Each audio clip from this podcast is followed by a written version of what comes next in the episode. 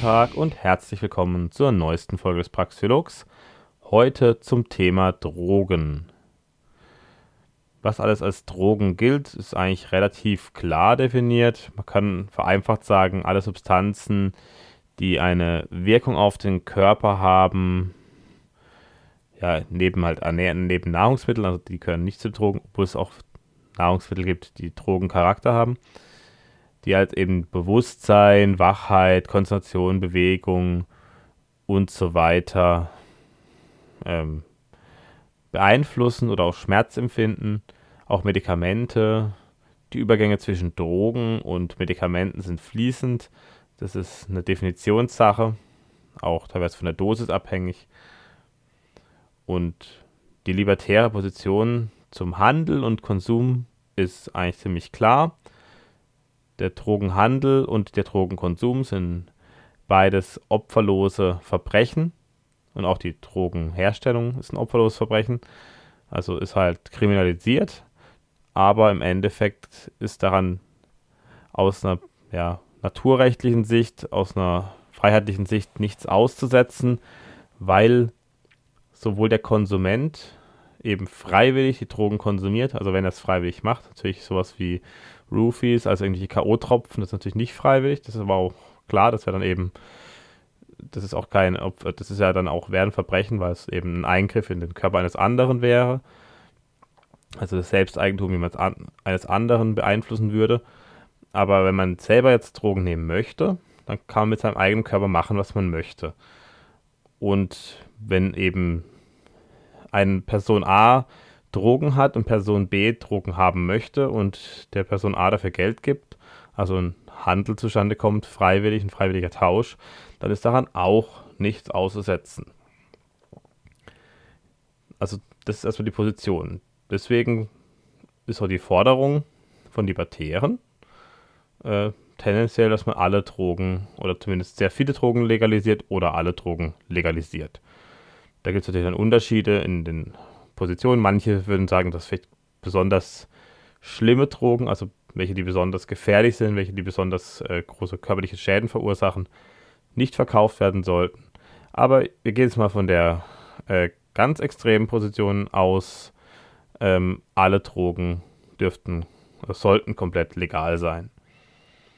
Es ist ja auch so, dass das, was eben heute als legal und illegal gilt, äh, stark kulturabhängig ist oder auch, sagen wir mal, pfadabhängig. Es hat sich eben so ergeben. Es ist halt, ja, es hat sich eben so ergeben, dass Alkohol zum Beispiel in Europa eine legale Droge ist und Tabak auch. Ähm, Marihuana ist in manchen Ländern legal, in manchen nicht. Dann gibt es verschiedene, zum Beispiel sowas wie Pilze oder sowas, verschiedene Sachen, die sind meistens eher illegal. Manchmal ist es auch legal. Da gibt es auch sowas wie ähm, Aztekensalbei oder solche verschiedene Substanzen, also pflanzliche, die ja so eine Art LSD-Wirkung haben. Die sind unterschiedlich äh, reguliert, sind sozusagen vielleicht nicht unbedingt einfach frei verkäuflich, aber dann ist der Konsum teilweise nicht strafbar und so weiter. Da gibt es ganz große Unterschiede. Und das ist eben ziemlich willkürlich insgesamt. Und genauso kann man auch sagen, was ist jetzt Medizin oder was darf als Medizin verkauft werden, ist auch äh, willkürlich. Zum Beispiel auch, was ist äh, rezeptpflichtig und was nicht ja, da gibt es natürlich schon äh, Kriterien, aber die Frage ist, wer legt diese Kriterien fest? Grundsätzlich kann man natürlich unterscheiden zwischen natürlichen Drogen, also pflanzliche Substanzen normalerweise, und synthetische Drogen. Und es ist eben so, dass viele Formen der Kriminalisierung, also der Besitz, der Handel und der Konsum, sofort wegfallen würden, wenn eben wir einen freien Markt für Drogen hätten, weil es eben sich stets um freiwillige Handlungen handelt. Also der Besitz ist freiwillig, der Handel ist freiwillig, der Konsum ist freiwillig. Also welche Folgen wären es zu erwarten, wenn man wirklich jetzt eine komplette Legalisierung vornehmen würde oder komplette Entkriminalisierung? Also Legalisierung ist eigentlich schon das falsche Wort, weil eben in einer Privatrechtsordnung, natürlich gäbe es da auch Sachen, die legal und illegal wären, aber das würde eben nicht vom Gesetzgeber Es gäbe eben keinen zentralen Gesetzgeber, der das äh, festlegen würde, sondern es gäbe eben ja, verschiedene Gerichte, die mehr oder weniger um ein gutes Recht konkurrieren würden, um gute Rechtsprechung. So könnte man sich das vorstellen, würde ich wahrscheinlich auch mal eine Folge dazu machen.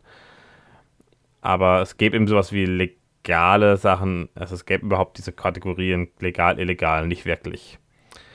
Aber ist die Frage, wenn jetzt alle Flo Drogen frei verfügbar wären, jeder könnte jede Droge kaufen, wird es nicht alles ins Chaos stürzen und die Kliniken überlasten? Und das halte ich erstmal für unwahrscheinlich. Und ich erkläre jetzt auch warum. Zunächst kann man erstmal konstatieren, dass der Drang, Drogen zu nehmen, individuell sehr unterschiedlich ausgeprägt ist. Ich kann mich da selbst als ein sehr gutes Beispiel äh, anführen. Ich bin nämlich jemand, mich interessieren Drogen gar nicht. Ich bin überhaupt nicht daran interessiert und war es auch noch nie wirklich. Also ich habe genau drei, Dro äh, vier Drogen mit sogar fünf Drogen in meinem Leben genommen. Das ist Alkohol. Ich habe mal ein paar Mal an Zigaretten gezogen, es hat mir nie geschmeckt. Ich habe ein paar Mal gekifft, hat mich nie interessiert, hat mich immer nur müde gemacht. Einfach ist überhaupt nicht meine Droge. Ich habe ab und zu mal Lachgas genommen als Droge. Oder das Zucker habe ich jetzt halt angeführt, weil Zucker halt ein Suchtmittel ist. Das ist vielleicht die einzige Droge, von der ich äh, in gewisser Weise abhängig bin. Also ich ähm, kann auch auf Zucker verzichten, aber sobald ich irgendwas Süßes esse, will ich mehr essen. Also wohl geht es wahrscheinlich sehr vielen Menschen so. Und das ist auch äh, evolutionär bedingt. Aber auf jeden Fall dieser Drang, an sich Drogen zu nehmen, also auch sowas wie eben Kiffen, dann eben irgendwelche, also irgendwelche MDMA-Sachen, Speed, äh, Koks und so weiter, das ist sehr individuell. Da gibt es Leute, die haben dann großes Interesse daran, es gibt Leute, die haben kein Interesse daran, wie ich zum Beispiel. Und ähm, diese Zahl derjenigen, die harte Drogen nehmen wollen, ist unabhängig von der Legalität. Also, und das Verbot und die Illegalität, das äh, hält nur sehr wenige davon ab, Drogen zu nehmen. Also gibt ja genug Leute, die jetzt eben ähm, ja, Speed nehmen, Pep nehmen, MDMA nehmen, Ecstasy nehmen, ähm, die ja kiffen oder koksen. Gibt es genug Leute, die das machen und das ist völlig unabhängig von der Legalität. Es wird eh gemacht. Und man kann dazu sagen, es ist sogar noch so, dass das Verbotene gerade auf Jugendliche eigentlich eine besondere Faszination ausstrahlt. Das heißt, Verbotenes, ja, erzeugt dann irgendwie nochmal so einen extra Kick, weil man es ja nicht darf.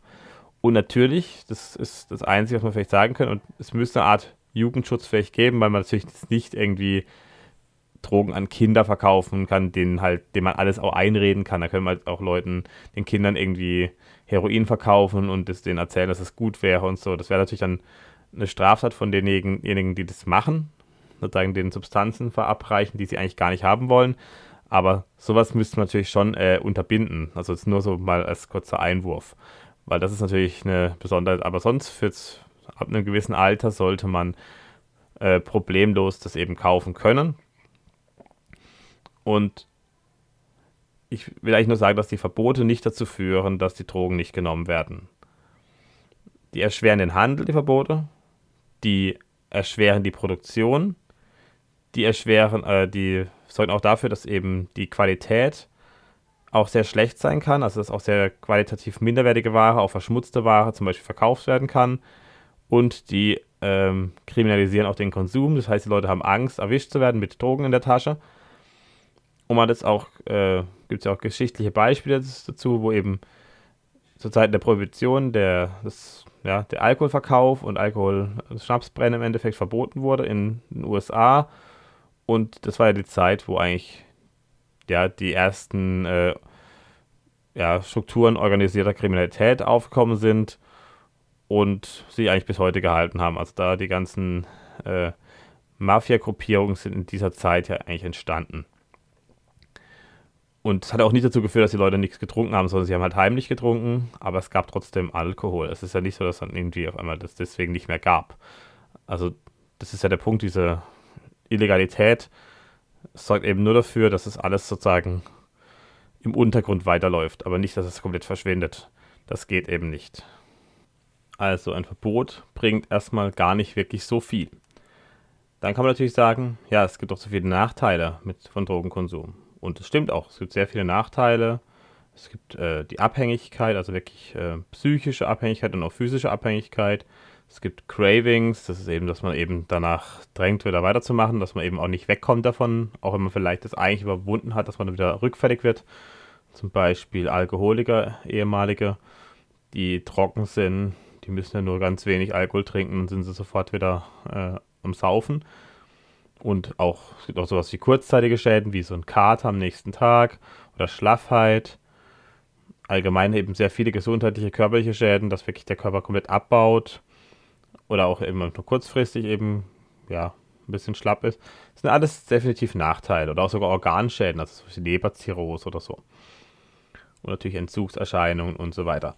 Dann gibt es natürlich auch noch so nicht äh, zwingend auf den Körper bezogene, sondern auch so psychische Abhängigkeiten oder so Trägheit, dass die Leute halt wirklich dann die Drogen, also die Leute, die halt viel Drogen nehmen, dann sehr schlaff sind, so ein Hängertum entwickeln, was ja eben zum Beispiel mit dem Kiffen assoziiert wird, oder Konzentrationsstörungen haben, überhaupt nicht mehr klar denken können, oder sogar Psychosen entwickeln mit der Zeit.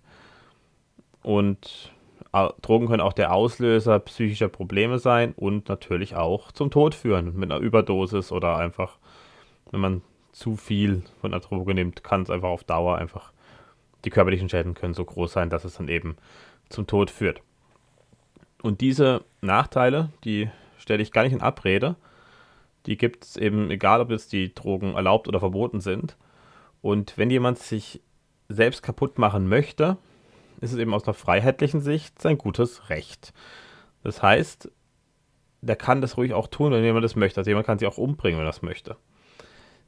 Der Punkt ist, was eben heute aktuell nicht der Fall ist, was aber in einer freiheitlichen Welt der Fall wäre und der Fall sein müsste, ist eben, dass die Folgen komplett allein getragen werden müssen. Also auf eigene Kosten alles geschieht. Es gibt eben kein soziales, äh, kein Sozialsystem, man die letzten Folge Wohlfahrt äh, sich anschaut, das einen da auffängt, beziehungsweise es gibt vielleicht Sozialsysteme, die sind aber so strukturiert, dass sie eben möglichst ähm, ja, wenig umverteilen, also dass möglichst wenig Kosten von anderen, also von Dritten, äh, ja, bezahlt werden, was eben heute der Fall ist. Und natürlich die Familien bezahlen mit äh, einem äh, ja, kaputten Familienmitglied sozusagen oder mit einem Drogenabhängigen das ist alles auch nicht schön. Die Sache ist aber, dass es eben die Frage ist, ob das überhaupt lösbar ist in dem Sinne. Und durch ein Verbot von Drogen, selbst durch ziemlich strikte Regeln, ist es ja nur marginal lösbar. Natürlich kann man jetzt auch eine komplett, ähm, also kann extrem krasse Strafen draufsetzen, so ähm, auf den Drogenkonsum oder Drogenbesitz und so weiter. Das gibt es ja auch in manchen Ländern. Und ja, ab einem gewissen Maß hat man das sicher einen abschreck abschreckenden Effekt. Das will ich gar nicht in Abrede stellen. Aber ob das dann eben der sinnvolle Weg ist, wage ich zu bezweifeln. Das erkläre ich jetzt eben auch gleich warum. Also solange, wenn, also wenn in einem System eben die Sozialsysteme, die Gesundheitssysteme und so weiter privat sind, dann wäre eben diese Kostenabwälzung auf Dritte nicht möglich.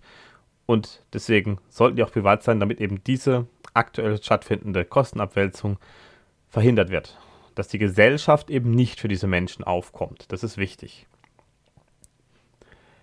Und Leute, die eben in der Gosse landen, ähm, sprichwörtlich gesagt, die schaden natürlich dem Umfeld und der Familie durch die Belastung, habe ich gerade eben schon gesagt.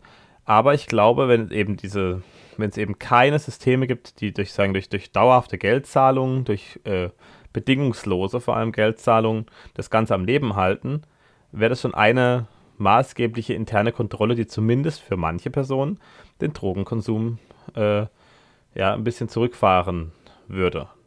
Also dass Leute sich eben dann doch vielleicht mal an die eigene Nase fassen, weil sie vielleicht zum Beispiel dann eben nicht aufgefangen werden und dann ja mal eine Woche, ähm, keine Ahnung, komplett allein sind mit allem und gar nichts haben und dann irgendwie halt ihre, ihre Entzugserscheinungen haben und vielleicht dann doch mal äh, durch Schmerz lernen. Das klingt jetzt hart, aber es ist teilweise eben nicht anders möglich, als durch Schmerz zu lernen.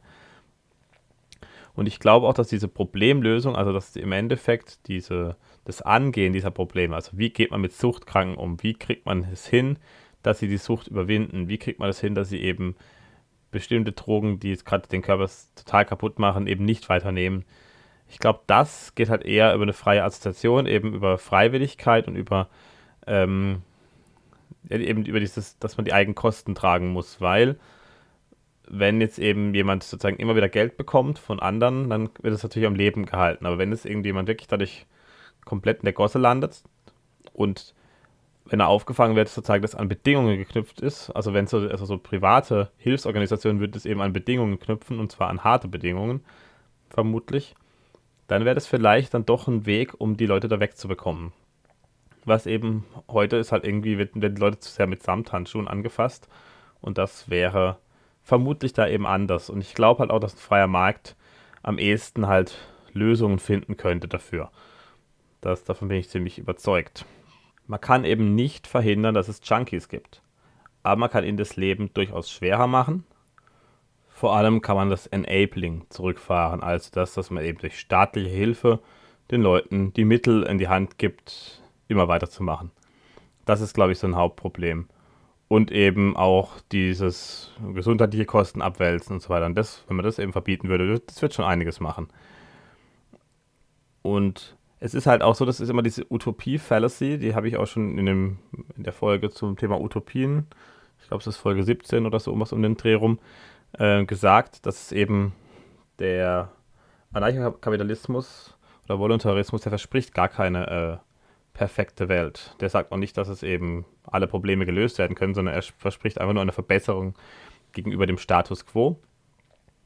Das heißt, es wird weiterhin menschliche Abgründe geben, es wird weiterhin Junkies geben, aber die Behandlung wird eben tendenziell verbessert, weil es eben mehr Möglichkeiten zur Behandlung aufkommen können auf einem freien Markt und es eine Konkurrenz gibt und eben diese Kostenabwälzung nicht geschieht, also diese Umverteilung. Das heißt, wir haben diese Opportunitätskosten äh, nicht so hoch, weil eben den Leuten, die sozusagen gesund sind, die sich normal verhalten, die nicht, äh, die keine Junkies sind, die zahlen dann die Junkies mit. Und das ist eigentlich, das ist nicht in Ordnung. Das ist definitiv, äh, das führt eben nicht zu was Besserem. Das heißt, die müssen dann eben selber damit klarkommen. Und wenn das halt dafür bedeutet, dass manche auch obdachlos werden, dann ist es halt so. Das ist dann einfach auch äh, ihre eigene Schuld. Das klingt hart. Natürlich haben Leute psychische Probleme und natürlich kann es auch sein, dass das äh, aufgrund von Traumata in der Kindheit ist und so. Das ist alles äh, der Fall und natürlich kann es auch sein, dass da Leute dran schuld sind. Also dass da wirklich eben was passiert ist, dass eben da Misshandlung stattgefunden hat und sowas. Aber man kann das nicht komplett verhindern. Man kann es nicht, äh, man kann es nur minimieren. Also man kann sozusagen die We ja, Möglichkeiten schaffen, es zu verringern. Man kann die Umstände schaffen, es zu verringern, aber man kann es nicht komplett ausmerzen. Das geht, vermutlich wird es nie der Fall sein. Außerdem haben wir auch eben dieses, was ich vorhin schon mal kurz angesprochen habe, wir brauchen eine Art Katharsis, also wir brauchen sozusagen diesen Schmerzzustand, diesen, dieses ganz unten sein, brauchen, braucht man vielleicht auch als Lerneffekt, weil man eben dadurch lernen kann. Also man braucht eben auch die Mittel und die, also man braucht sozusagen die Möglichkeiten, auch wieder hochzukommen. Und die Möglichkeit, wieder hochzukommen, liegt nicht darin, dass man gepampert wird und alles bedingungslos bekommt, sondern die Möglichkeit, wieder hochzubekommen, ist auch im freien Markt auch gegeben, indem man eben sich dann zusammenreißt und dann doch wieder irgendwie was arbeiten kann und einfach schnell wieder hochkommt. Und zwar, dass irgendwie jemand halt sieht, hey, der, der hat irgendwie, der will arbeiten, der will zum Beispiel mir helfen. Da könnte auch ein Arbeitgeber sagen, Junge, du kannst bei mir arbeiten, du kriegst hier einen Job, ich sehe, du kannst das und das sehr gut, aber du musst halt ja, darfst halt weniger Drogen nehmen, also darfst halt nicht wieder so dein Hängertum pflegen und so weiter. Das ist alles denkbar. Das Wichtige ist eben, dass diese künstliche Verlängerung der Sucht und diese Unterstützung der Sucht durch Umverteilung, das muss ein Ende haben. Und das ist auch eines der Hauptprobleme bei diesen ganzen Suchtproblemen. Und natürlich diese gesundheitlichen Schäden, dass die abgewälzt werden können. Dann haben wir natürlich auch ähm, Vorteile von Drogenkonsum oder ähm, positive Aspekte, kann man es nennen.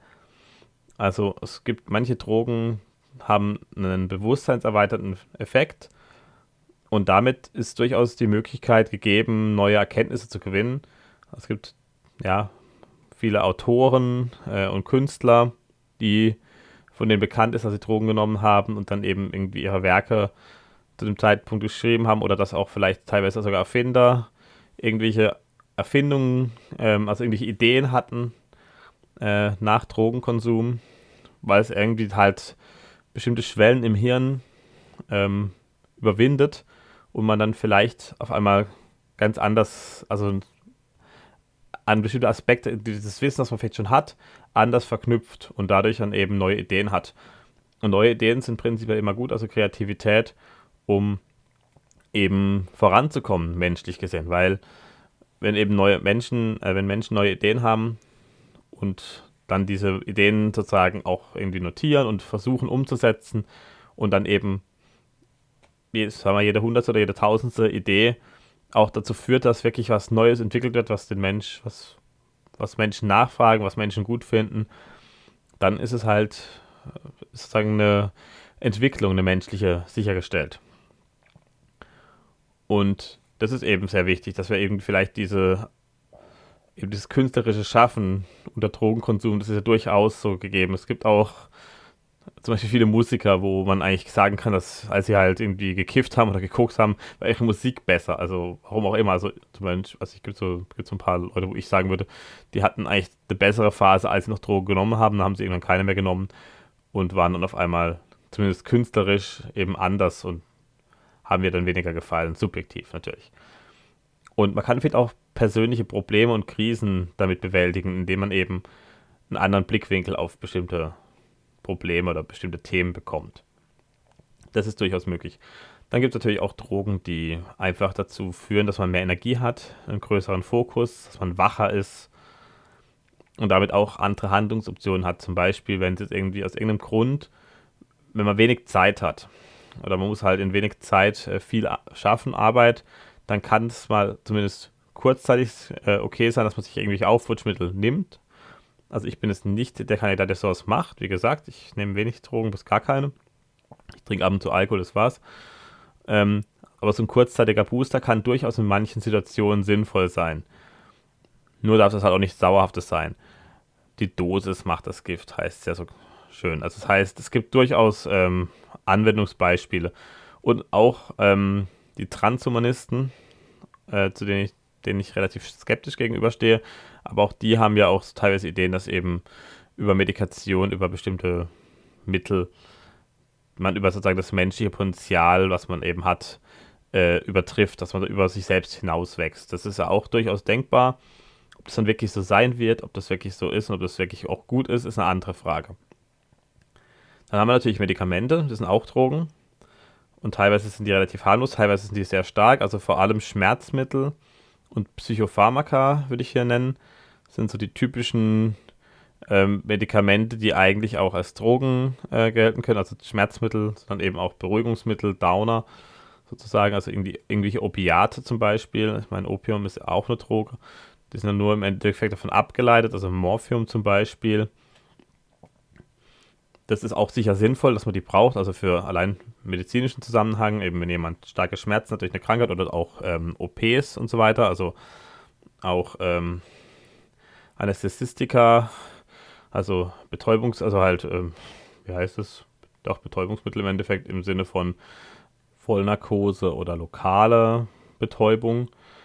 Das ist natürlich auch sinnvoll. Also man, niemand will heute, dass wir irgendwie mit einem Knüppel über den Kopf gezogen bekommt, um ohnmächtig zu sein, um, um operiert zu werden oder, oder in äh, Äther schlüffeln als Tuch. Das war vor ungefähr 100 Jahren noch teilweise der Normalfall. Also vor so, so im Ersten Weltkrieg war das durchaus noch übel, üblich, dass man dann halt ein in Äther getrunkenes Tuch vor die Nase gehalten bekommt, ohnmächtig wurde und dann konnte man amputiert werden. Also wenn man dann aufwacht, hat man halt den vollen Schmerzschock sofort. Also das ist nichts, was man unbedingt wo man heute drauf verzichten möchte, sage ich mal.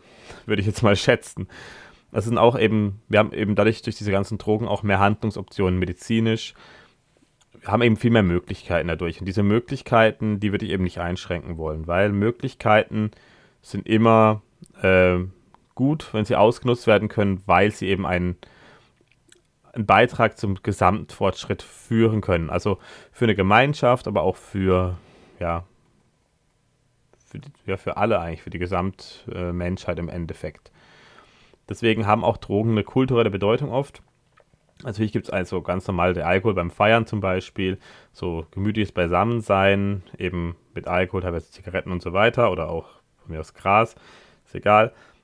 Ausgelassene Stimmung erzeugen, also je nachdem, in, welchem, in welcher Dosis man nimmt, ist man eben dann besser drauf. Ich meine, da gibt es natürlich auch Unterschiede. Es gibt Leute, die unter Alkohol gut drauf sind. Es gibt welche, die unter Alkohol äh, schlecht drauf sind. Also Happy Drunk und Angry Drunk. Dann gibt es natürlich auch noch eine religiöse Nutzung von Drogen, wie zum Beispiel Weihrauch in der Kirche oder auch bei den Indianern, die Medizinmänner, die haben das, äh, haben eben durchaus Drogen genommen oder auch in Südamerika vor allem Medizinmänner, also um dann Kontakt zu anderen Welten aufzunehmen. Und ich glaube, dass da auch durchaus eben, dass es halt nicht nur eine kulturelle ähm, Komponente hat, sondern da ist durchaus vielleicht, dass man eben so in, in eine Art Inneres äh, bisschen sehen kann vom Menschen. Vielleicht auch so, ja, sowas wie, dass man eben halt so, so innere Wahrheiten ein bisschen irgendwie erkennt, wie so die Archetypen von äh, bei Carl Gustav Jung zum Beispiel, dass man solche Sachen dann irgendwie da rausgelesen hat, weil das ist ja in vielen Kulturen gibt es das ja, kommt das ja vor.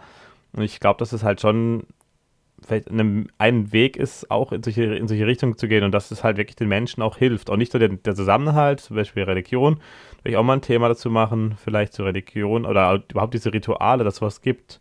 Also, also so Rituale haben eben diese, haben durchaus eben sehr wichtige, also individuell sehr wichtige äh, Aspekte eben. Die, also haben halt ein, eine sehr wichtige Bedeutung im, ja, auch im Leben eben von vielen Menschen. Und ich glaube, dass das halt teilweise, ähm, also nicht zwingend, aber es ist, ist eben so, dass da teilweise Drogen durchaus eine Rolle spielen können, dass es auch okay ist, dass es so ist. Ich könnte mir jedenfalls durchaus vorstellen, dass eine Gemeinschaft, also wenn wir jetzt mehrere Gemeinschaften vergleichen, dass Gemeinschaften, in denen bestimmte Drogen ähm, genommen werden, das muss auch nicht oft sein, das kann eben auch sehr reguliert sein, das kann auch sozusagen sehr in einem sehr genau festgelegten Rahmen sein, aber dass diese Gemeinschaften vielleicht wirklich dadurch Vorteile haben. Eben, und wenn es einfach nur durch Änderung der Sichtweise oder durch eine andere Herangehensweise an Probleme, ähm, die dadurch entsteht, ist. Das ist eben, ich glaube, das wirklich was ausmacht. Also zumindest kann ich mir das denken. Deswegen, wie gesagt, in der freien Welt gibt es eben sehr viele Gemeinschaften, sehr unterschiedliche Gemeinschaften. Es gäbe sicher auch welche, die Drogen komplett verbieten würden. Das wäre auch okay. Also wenn es dann, wenn man es freiwillig wählt, dass es eben sozusagen, dass, dass es da clean ist, dass da die Leute eben gar keine Drogen nehmen. Wie gesagt, dem könnte ich auch was abgewinnen, weil ich selber eben auch keine nehme. Aber ich denke halt, dass es durchaus eben, also beide Seiten haben ihre Berechtigung, schätze ich jetzt mal, weil ich, ich kann mir einfach nicht vorstellen, dass es halt in allen Kulturen hat es eben so eine Bedeutung, dass ich nicht glaube, dass es wirklich komplett unwichtig ist. Sagen wir es mal so. Das ist jetzt nur meine persönliche Interpretation, also mein informiertes Mutmaßen. Ein weiterer Aspekt wäre natürlich, dass wenn jetzt wir keine Kriminalisierung hätten, also Entkriminalisierung, Legalisierung, wie auch immer man es nennen möchte, von Drogen, würde es eben für den Handel auch einige ja, Auswirkungen haben, nämlich einmal, dass die Drogen transparenter hergestellt werden würden oder angebaut werden würden, beziehungsweise es könnte auch sowas wie äh, Regulierungsbehörden geben, also dass zum Beispiel es Zertifikate gibt, die jetzt von Labors ausgestellt werden, die eben unabhängig von den Drogenherstellern sind, die sozusagen die Drogen untersuchen würden und sagen könnten, dass die jetzt besonders sauber sind, eben besonders reine Stoffe, weil man möchte ja eben reine Wirksubstanz und eben keine Schadstoffe, was eben aktuell natürlich nicht der Fall ist, wenn irgendwelche Drogen in irgendwelchen äh, Hütten im Wald hergestellt werden mit, mit normalem Kochgeschirr und man eben aus irgendwelchen, ja, sagen wir mal, aus irgendwelcher Hustenmedizin dann Drogen herstellt, Drogen synthetisiert, dann ist das natürlich was ganz anderes, wenn man das eben aus reinen Stoffen macht und das dann eben besonders, also im Endeffekt von der Reinheit wie Medikamente herstellt. So. Und so ein qualitativer, ja, so eine Qualitätssteigerung hat, hat sicher definitiv auch Vorteile, weil gerade die Verunreinigungen sind bei den meisten Drogen ein zusätzliches Problem. Ein weiteres Argument, das ich auch schon öfters gesehen habe, ist, dass eben die aktuell existierenden Drogenkartelle, also die kriminellen Netzwerke, haben eben einen Startvorteil bei der, ja, wenn jetzt in einem, an einem Ort Drogen legalisiert werden, also zum Beispiel in manchen Staaten der USA ist es so, und die können eben, weil sie schon die Vertriebsstrukturen im Endeffekt haben, können sie natürlich darauf zurückgreifen und haben Vorteile. Ich denke aber trotzdem, auf einem freien Markt wird sich eben mit der Zeit, das wird eben eine Weile dauern, das ist immer so, ähm, der Anbieter mit dem besten Angebot, also mit der höchsten Qualität zum geringsten Preis durchsetzen. Dann bringen auch die Vertriebsstrukturen nicht viel. Und wenn die halt sozusagen von der Kriminalität in die Legalität rutschen, ist das erstmal gar kein Problem. Natürlich gibt es dann eben teilweise den Punkt, dass sie, dass es bewaffnete Banden sind, die dann auch sogar auf also auf ungenutztem Land, das aber jemand anderem gehört, irgendwie ja, Drogen, also Gewächshäuser irgendwie drauf bauen und da Drogen äh, anpflanzen. Solche Fälle gibt es in den USA scheinbar, also zumindest habe ich davon gelesen. Aber das wären dann eh wieder an, also es wären dann wieder Eigentumsverletzungen. Das heißt, die würden ja auch geahndet werden. Das ist ja nicht so, dass das dann ähm, erlaubt wäre, Leute mit Waffen zu bedrohen und auf deren Land äh, ja eben Gewächshäuser zu bauen. Das ist ja alles, das sind alles ganz Sachen, die eben nichts mit der Entkriminalisierung an sich zu tun haben, direkt. Auf jeden Fall ist ein Rückgang von Gewalt zu erwarten. Das ist auch das, was man beobachtet, also statistisch, weil eben da die Gefahr der Verfolgung ähm, sinkt. Einmal für die, Krim also die aktuell Kriminellen, also für die, diejenigen, die den Drogen, mit den Drogen handeln, die werden nicht mehr verfolgt. Und damit gibt es auch keinen Grund, sich da irgendwie gegenüber der Polizei, also sich vor der Polizei zu verstecken, sich ähm, gegen Razzien oder sowas äh, vorzugehen. Also das sind alles Sachen, die es dann eher nicht mehr geben würde. Und allgemein hätten wir eine Kostensenkung, also weil einmal die Dealer eben nicht mehr der Gefahr ausgesetzt werden, das heißt, sie können keinen Gefahrenzuschlag indirekt sozusagen zahlen.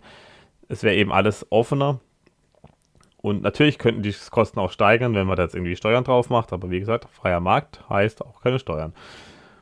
Also die Unsicherheit der Dealer, die aktuell eben eingepreist wird, oder ist der Dealer und der Hersteller, also derjenigen, die es auch die, wenn es Pflanzen sind, die anpflanzen und so weiter, die würde er, dann wäre nicht mehr vorhanden. Also mein Fazit allgemein, es wird natürlich weiterhin Probleme geben, wenn Drogen komplett legal sind, aber eben die Konflikte durch opferlose Verbrechen, die würden wegfallen. Und das sind ziemlich äh, viele Aspekte, das ist ein ziemlich großer Anteil der äh, der Probleme, die sich mit Drogen ergeben, sind genau diese Verbrechen. Und wenn man schon mal diesen Anteil wegnimmt, das heißt nicht, dass der andere Anteil, also der Suchterkrankung und so weiter, weggeht, das ist klar. Aber ich bezweifle, dass es besonders viel, also dass es so viel höher werden wird. Also der Anteil derer, die sich jetzt Heroin spritzen würden, wenn morgen Heroin erlaubt wäre, komplett legal oder entkriminalisiert, ist nicht besonders hoch. Also das sind nicht, das diejenigen, die sich Heroin spritzen würden, sind sowieso meistens die, die es schon tun. Und wie gesagt, an allen Orten, wo das eigentlich legalisiert wurde, kann man auch genau das beobachten, dass der Konsum nicht hochgeht, er geht sogar teilweise eher zurück. In gewissen, gewissermaßen. Also es ist einfach ähm, die Behauptung, dass dann, wenn diese harten, also sogenannten harten Drogen legal wären, dass das dann alle dann nehmen würden, ist einfach ja ziemlich haltlos. Gut, ich hoffe, die Folge hat euch gefallen. Falls ja, abonniert den Podcast auf äh, YouTube oder auf Spotify, Apple Podcasts, äh, Amazon Music und so weiter. Genau. Und empfehlt mich auch gerne weiter, wenn es euch gefällt. Lasst einen Kommentar da und ein Like auf YouTube. Würde mich freuen. Und ansonsten bis zum nächsten Mal. Auf Wiedersehen.